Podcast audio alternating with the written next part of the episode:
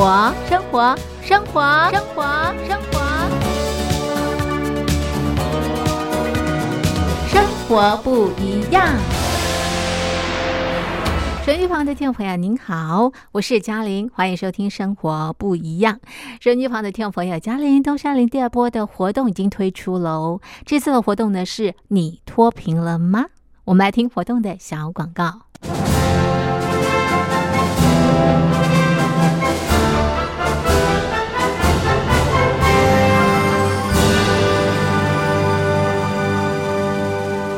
你脱贫了吗？年轻时候的习近平就深知贫困之苦。我当时和村民们辛苦劳作，目的就是让生活过得好一些。因此，扶贫一直是习近平的重要工作。二零一五年，习近平在中央扶贫开发工作会议上做了二零二零大陆全面脱贫的承诺。到二零二零年，我国现行标准下，农村贫困人口实现脱贫，是我们的庄严承诺。一诺千金，全社会要行动起来，进锐出战，精准施策。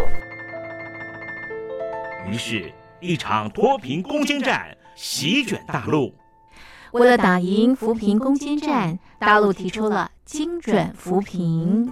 世界上大部分采用的扶贫方式，都是将扶贫的钱平均分给贫困者。中国的精准扶贫则完全不同。为了让资金使用更高效，扶贫效果更好，中国根据村子的特点以及每户村民档案记录的不同情况来分配钱，安排不同的扶贫方式。于是，有的村子做起了旅游业，有的村子通过修路大桥，极大的增加了农产品的销量。有些没有工作能力的老人，给他们生活所需资金保障；有些缺乏劳动技能的，给他进行职业培训。中国扶贫就是这样结合村子的特点与个人的情况，以个性化定制为每个贫困户找出脱贫方式。这就是中国扶贫的精准度。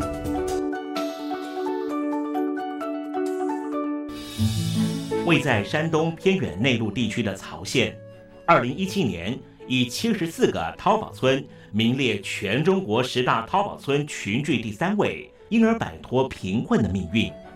丁楼村是曹县淘宝村的鼻祖，全村有九成多的家庭在家开网店，大多以服装加工业为主，并形成产业，带动周边乡镇跟进发展，连人口都跟着回流。大学生和外出务工青年纷纷返乡创业。二零一六年，丁楼村的全年电商销售额已高达三个亿，产品远销十多个国家和地区，百分之八十以上的人家拥有私家车。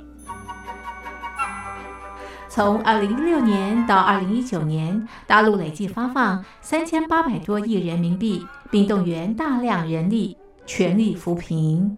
今年。就是二零二零年，大陆彻底脱贫奔小康了吗？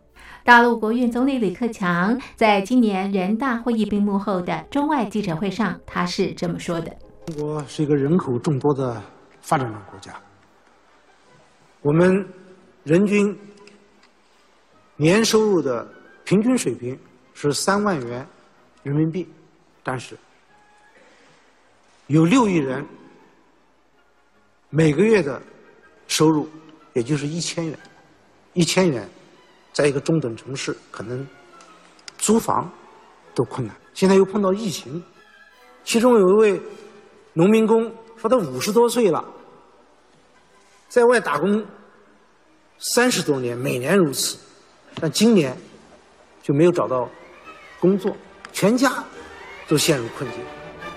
唉，听众朋友。你脱贫了吗？欢迎听众朋友来信分享你的脱贫经验，或者大陆政府脱贫做法与建议。我们准备高端短波收音机要送给您哦。活动从八月一日进行到十月三十一日，请您写下姓名、地址、邮编、联络电话、年龄等基本资料。传统邮件请寄到台北邮政一七零零号信箱。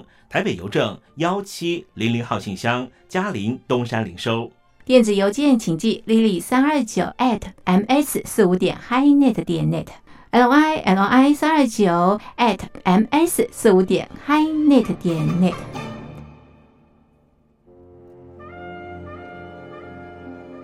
你脱贫了吗？大陆全面脱贫了吗？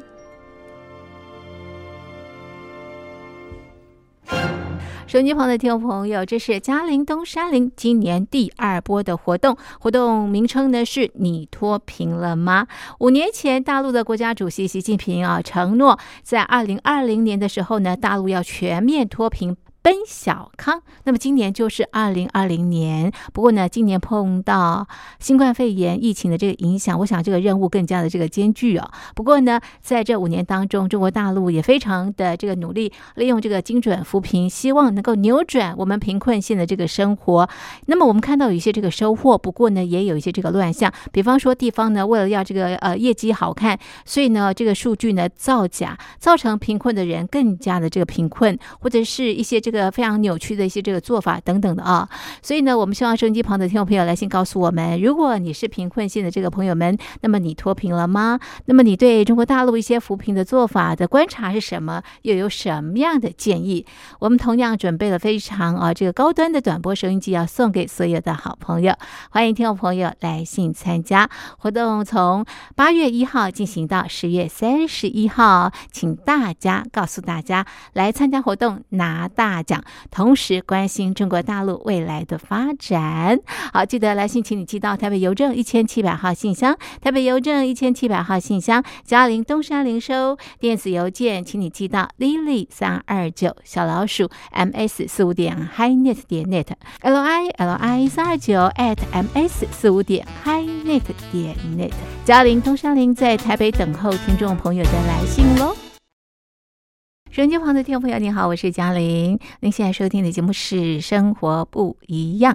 好的，朋友们，今天是中华民国一百一十年西元二零二一年四月二号，星期五。今天在《生活不一样》节目当中，我们进行的单元是两岸新闻研究室。我们要关心哦，白宫啊发布的国家安全战略战行指导，以及呃布林肯呢，美国国务卿布林肯呢第一场的外交演说。另外呢，也要关心四方。会谈啊，那么另外呢，呃，也要关心两会当中啊，对于这个香港选举法的这个修改，马上进入单元。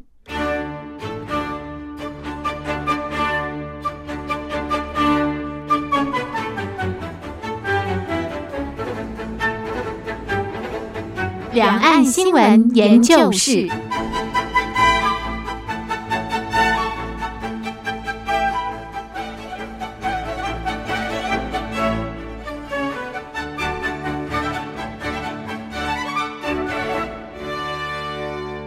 现在进行的是两岸新闻研究室单元。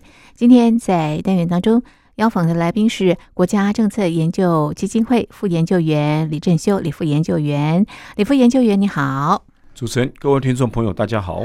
好，这个美国的这个总统拜登啊，那么就任之后呢，大家都非常的关注啊，到底他会怎么样啊，跟啊中国大陆互动啊？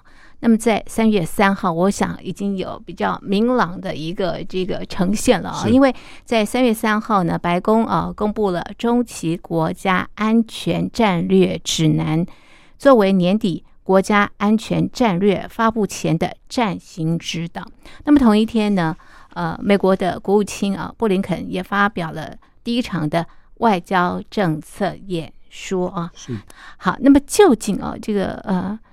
拜登政府的这个啊，对中国大陆的这个做法呢，是延续川普的这个做法呢，还是有他自己一套的一个呃这个风格啊？我们是不是先请啊啊李副研究员就三月三号啊这份啊中期国家安全战略指南以及啊布林肯的第一场外交政策演说来帮我们做一个说明？是的，的确，刚刚主持人。点出了一个重点：美国未来的外交方向最主要就是针对于中国大陆。嗯，哦，简单的讲，就是美中关系如何走。是然后，当然各国来讲是认为说，美中关系只要维持斗而不破的这样的一个局面的话，是整个国际情情势就能够稳定。是，因为美国呢会恢复到过往吼注重也协同盟邦关系的这样的一个传统外交思维上，嗯。好、改变过去这个川普啊单方面好、单向的这个，就或者说甚至于自呃独来独往的这样的一个外交方向。嗯嗯。那从这个中期国家安全战略指南，大家都可以看到，他们最主要的就是说，他们跟其他国家呢将共同制定新的全球规范跟协议，然后促进所谓的这个普世的民主价值在各国确实落实，然后共同来防治，或是说这个协同大家共同的外交努力，来面对中国大陆崛起的对国际社会的挑战。跟一个威胁。那当然，所谓的挑战跟威胁，在当天这个布林肯的外交政策演说当中，他就点名了。大家知道吗？他在这个三十分钟的演说当中，他提出了他将将要做的八大优先工作事项。第一个，当然大家目前最关心的新型冠状病毒的这个防、防，COVID 堵 nineteen 是，对，嗯，COVID nineteen 如何去强化全球的卫生安全跟合作？嗯第二个，改善经济危机嘛，然后建立更稳定、跟包容性的全球的经济体系。再过来呢，让民主重新复苏，因为过往这个民粹主义的泛滥嗯跟这个复兴嘛，是大家都看到了。那再过来呢，这当然是几个是建立人道且有效的移民制度，当然是有关于美国社会的问题。再过来就是所谓这个比较全球性的，第一个重振与伙伴哎伙伴的盟友关系，那这个就是我们刚刚提到的嘛，他拜登要重新建立多边机制，是希望结合志同道合的民主国家，嗯共同维护现有，也强化现有的这个国际秩序。嗯嗯好、再过来呢，就是让各国共同处理气候危机、气候变迁的危机，然后推动绿色能源革命。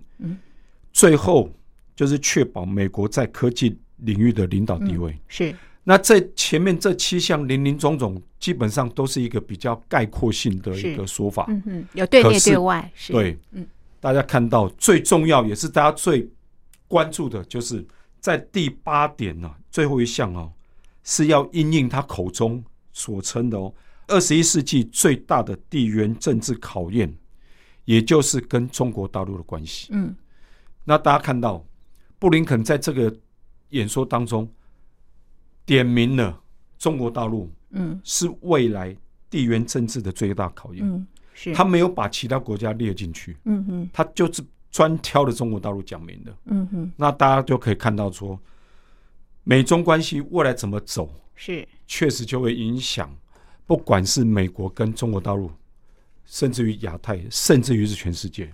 是，其实啊，在布林肯的呃第一场外交演说当中啊，他提到啊，这个很多的国家都对美国构成严重的挑战，比方像是俄罗斯、伊朗或者是北韩。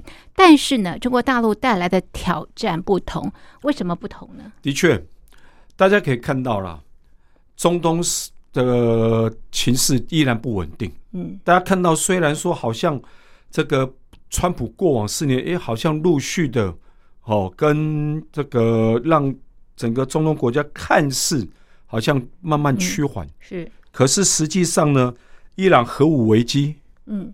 还有北韩的核武危机，还有俄罗斯这个嗯骇客对高科技还有什么这个军事威胁依然存在。嗯嗯。依然存在。可是对美国来说，或是说对拜登政府来说，嗯这些的威胁基本上都是比较单纯的、比较单面向的。是。可是中国大陆的这样的一个威胁跟或挑战呢，是。就是全面性的，是，这包括个经济、外交、军事。军事科技，是。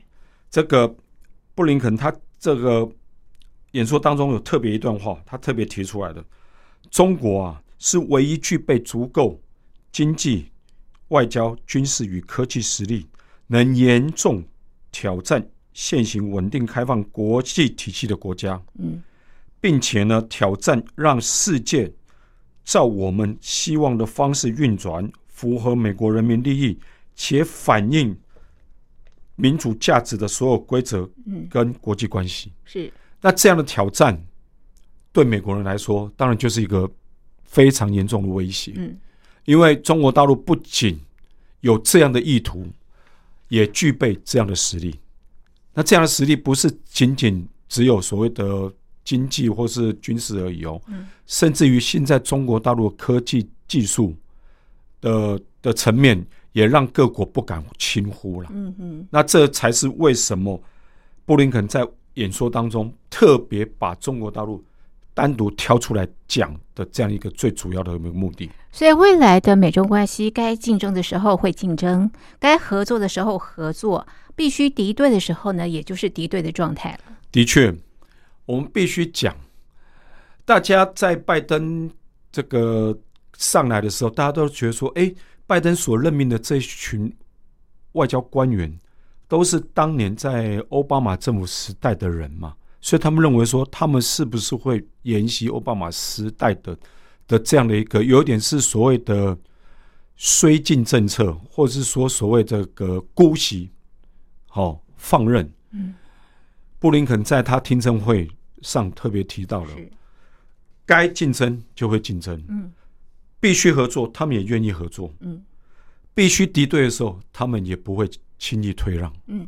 换句话说，他们不再是四年多以前，或是说在二零零八到二零一六之间的奥巴马政府，嗯他们不再会对中国大陆、对美国，甚至于对整个世界带来威胁呢，坐视不管。嗯嗯他们也也会正面的迎敌，迎接这个种种的挑战。嗯，好，所以从这个川普政府到这个拜登政府，其实都把这个中国大陆呃这个呃作为呃主要的一个这个对手啊。是只是啊，这个方式不太一样。的确啊这个川普政府它是呃单边的这个方式，但是呢，拜登政府它是采多边的多边方式来共同啊应对啊这个中国大陆的问题。是，的确，你可以说这是因为两个领导人前后领导人他们自己的选择嘛，外交这个政策的一个选择。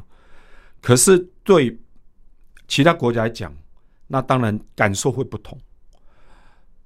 最大的不同就在于说，美国究竟在不在乎我们的利益？嗯好、川普呢，当然是不在乎嘛，他甚至于扬言嘛，如果你们欧洲不愿意照我的话讲，增加军备，好、增加这个军费的支出等等的话，我不惜撤军，嗯我不惜撤出美国在欧洲的这个防卫部署等等。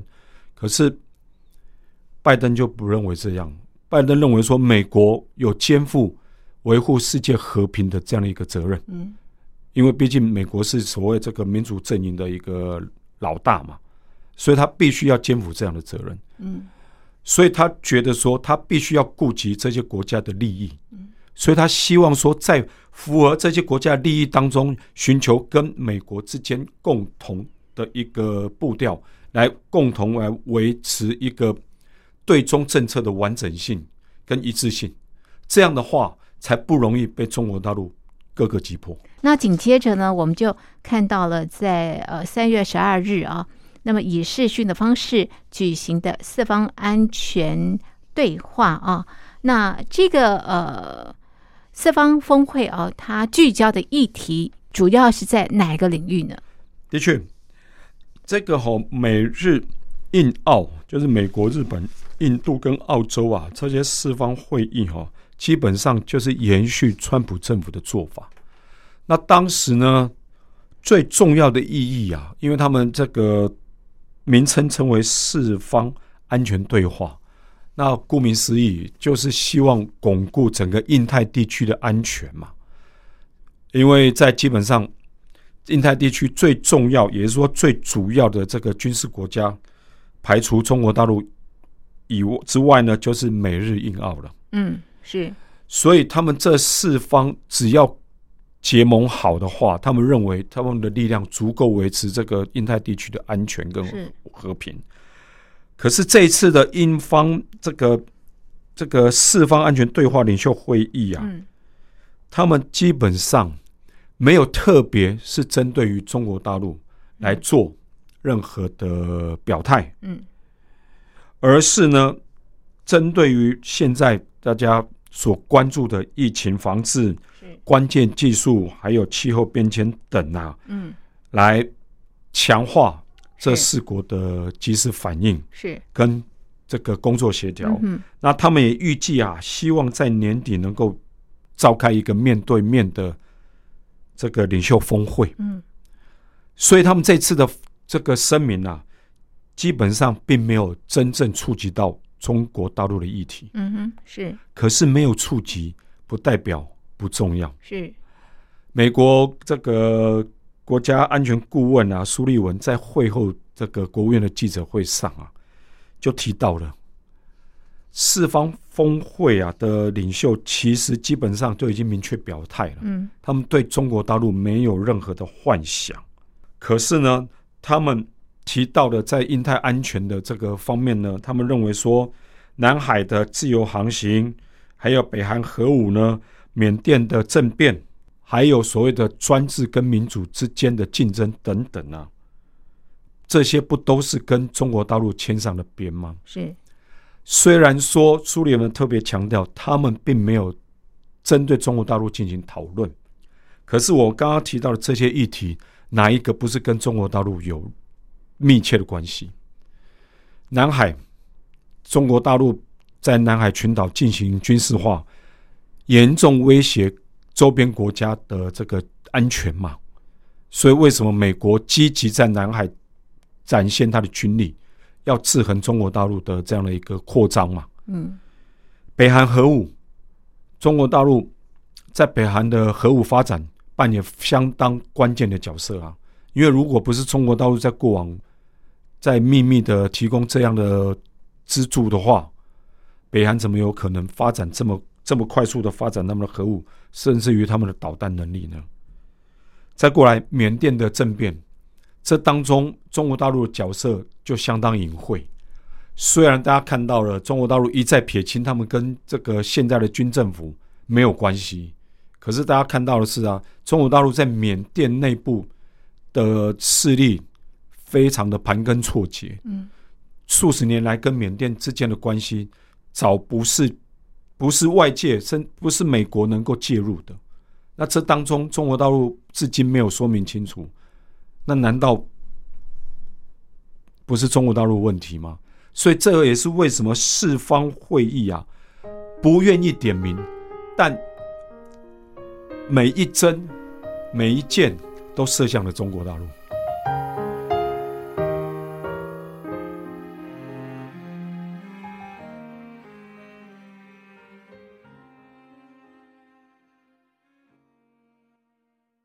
收音机旁的听众朋友，您现在收听的节目是《生活不一样》，我是嘉玲。我们进行的是两岸新闻研究室单元。今天在单元当中邀请的来宾是国家政策研究基金会副研究员李正修，李副研究员。那么接下来呢，我们关心的是啊，这个两会啊已经闭幕了啊。那么在两会呃，值得关心的议题非常非常的多。不过呢，我们今天要来看看啊，这香港选举法的这个修改，这个香港的这个选举的这个制度啊，这个修改也引起国际的这个关注啊。那这个呃。这个到底怎么修改的？那么，呃，对于未来香港的民主发展带来什么样的一个冲击？这次两会啊，提出了，当然就是他们照例提出了相当冗长的这个工作报告跟结论。当然，各方所关注的焦点就在于中国大陆怎么样去处理香港的这个选举、香港的民主。是大家看到了，在两会开会前呐、啊，哦，去年参与的这个民主初选啊，就是曾经被被被被扣押、被逮捕的这个四十七位的民主派的人士啊，是又被以串谋颠覆国家政权罪啊，重新羁押起来。嗯，那为什么要重新羁押？大家看到了，这个就是等于给香港的民主派一个严正警告。这个所谓完善，好香港特别行政区选举制度的决定啊，不仅仅是把已经是所谓鸟笼民主的香港选举啊，嗯，更扼杀，甚至于连民主派未来参与选举的权利都完全被剥夺掉。嗯，他怎么修改？附件一、附件二有哪些是值得大家关注的？是我们看到了，因为这个根据这个人大他们最后所发布的这样的一个说明啊，他们知道说，如果要去修改基本法的话，变成还要把还要透过香港的立法会来进行，所以他们干脆就动用他们人大的权力，好、修改了香港基本法的附件一跟附件二。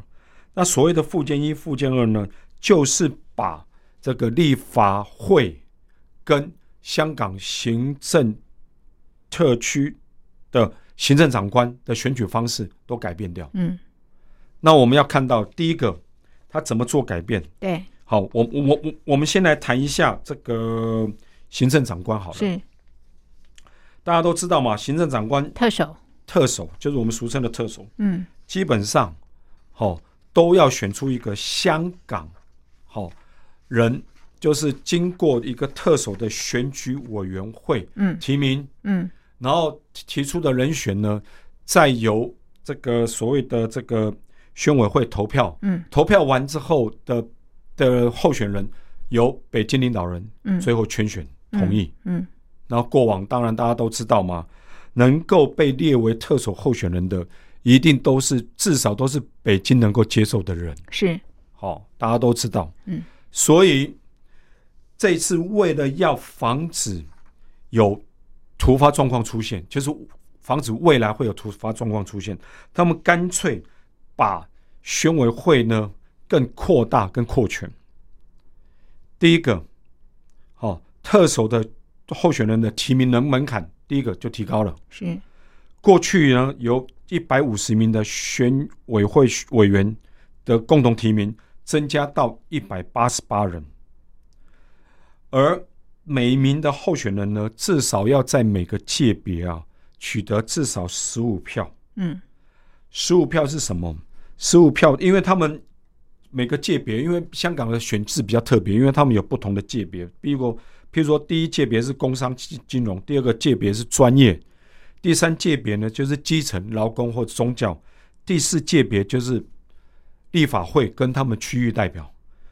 可是呢，这一次新增的这个宣委会委员哦，新增的名额呢，他们新增了第五界别，第五界别就叫做大陆全国团体的香港成员。那大家都觉得好奇是、是所谓什么叫做大陆全体团体的香港成员？那这个就是中国大陆所任命的人了。嗯是然后这些人就成为最后的把关者。也就是说，这个就像我刚刚提到嘛，每个候选人要在每个界别得到至少十五票哦。嗯换句话说，如果未来的候选人在第五界别得不到十五张票的话是，他是没有办法成为特首候选人。是所以大家看看，民主派的人有没有办法争取到这第五界别的推荐呢？是难度非常的高。对，所以将来民主派想推自己的特首人选，嗯。永远办不到，是。因为光这个界别的人就不可能给你足够的票数推荐你了。是。然后再过来呢，我们看到的是立法会的席次，嗯。他们这次看起来要增加，从三百。原来的七十席增加到九十席，是。感觉上哎，代表增加了，哎，好像不错啊，嗯。是不是可以反映更多民意？是。结果其实不然，嗯因为他们增加的是所谓的功能组别，嗯。那功能组别呢，又是被中国大陆掌握住。是。这些功能组别就是按照，就是我刚刚提到的、啊，由这个大陆全国团体人员的香港成员嗯。所控制的，也就是说，由他们这些组别下面的人去选出多出来的这二十席的立法院成员。嗯，嗯。那这种情况之下，你民主派再有机会是去争取，你基本上也都只能在单一选区，最多啦，只能在单一选区获胜。嗯可是单一选区你不可能在这个九十席当中取得嗯过半的席次。是那在这种情况之下，民主民主派永远是所谓的少数声音，是是，永远没有办法真实的反映香港人的民意。嗯哼哼哼。那个这个就是他们希望达到的香港选举的改革。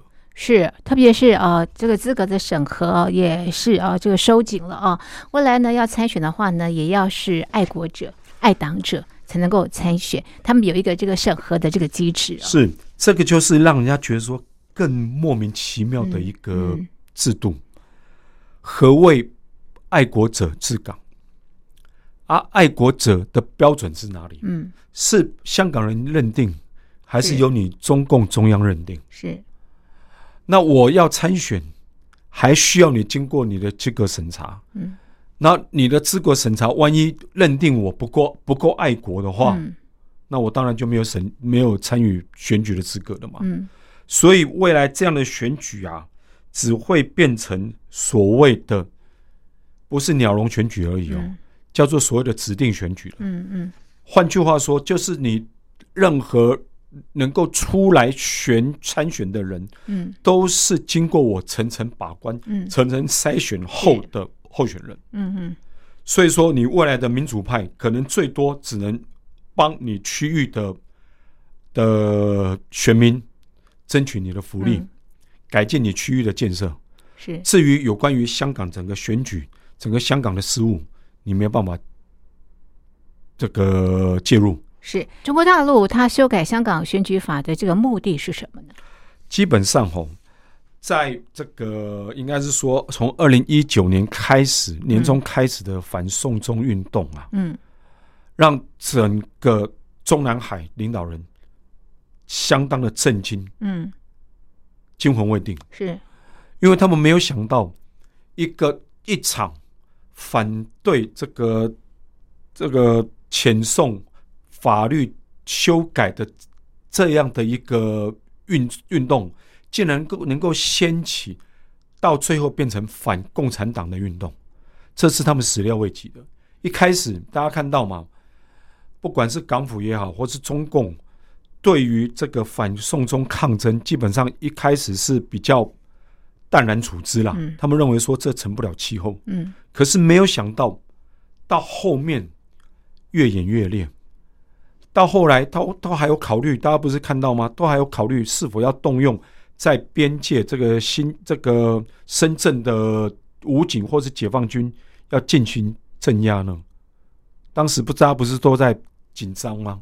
那为什么会造成这种情况？当然，最主要的目的就是因最重要的原因呐、应该就是中共领导人太漠视香港人的真实民意，因为他们一认一再认为说，香港人好像只要赚钱就好，只要让他们生活过得去，民主他们不在乎。可是他们没有想到的是，自从香港能够有开始有限度的民主之后，其实港人的这个港人治港的这样的一个意识，其实慢慢扎根了。尤其大家看到嘛，一九九七回归之后的年轻人，到现在也都是二十出头的人了。他们对于民主的概念，已经跟他们的上一辈是完全不同的。他们要争取是一个真正的民主，是香港人在一国两制，就是说在这样的香港特别行政区之下所能够行使的完全民主，而不是由你中国大陆所规范之下的民主。他们认为那个才是那个是叫假民主，而不是真民主。包括他们之前所需求，尤其是中共曾经所承诺的立法会跟特首的普选，你不仅推迟，甚至于现在都根本就是一笔抹煞了。是，所以这个中国大陆发现控制不了这个香港了，因此啊，出台这个港版国安法哦，那个还不够，所以现在呢就修改了这个香港的这个选举制度，是希望能够牢牢的握紧这个香港。是因为对他们来讲，吼，他们认为说，如果光用国安法的话，还不足以阻挡这些民主派在人民之间的支持。尤其是如果这些民主派经过这样的初选，基本上每个人都可以通过。就是过往按照过往香港的选举制度来看的话，每个民主派都有可能可以成为真正的候选人、合格候选人。那如果他们来竞选的话，都有可能会跟两年多前的这个立法会选举一样，席卷全香港，会使得他们香港当这个支持中共的所谓的建制派一扫，诶一蹶不振。所以他们干脆在通过港版国安法之后，一不做二不休，直接把手伸入到香港的选举制度。干脆让你连民主派选举参选的资格都要受到我的管控。是，所以变成徒有这个选举的一个这个形式，但是呢，已经啊丧失这个啊民主的一个这个意义了啊。没错，这就是为什么在两会的时候，香港选举制度这个呃修正啊引起关注的一些这个呃原因。那么也让我们看到中国大陆啊，这个对于这个香港啊不再是五十年不变，已经改变了，而且呢也不再是这个一国两制了啊。的确，好，这是针对啊两会当中啊这个香港的选举制度的修改，我们进行的这个剖析，我们的讨。论就进行到这里，非常谢谢听众朋友您的收听，也谢谢李副研究员您的剖析，谢谢您，谢谢主持人，谢谢各位听众朋友。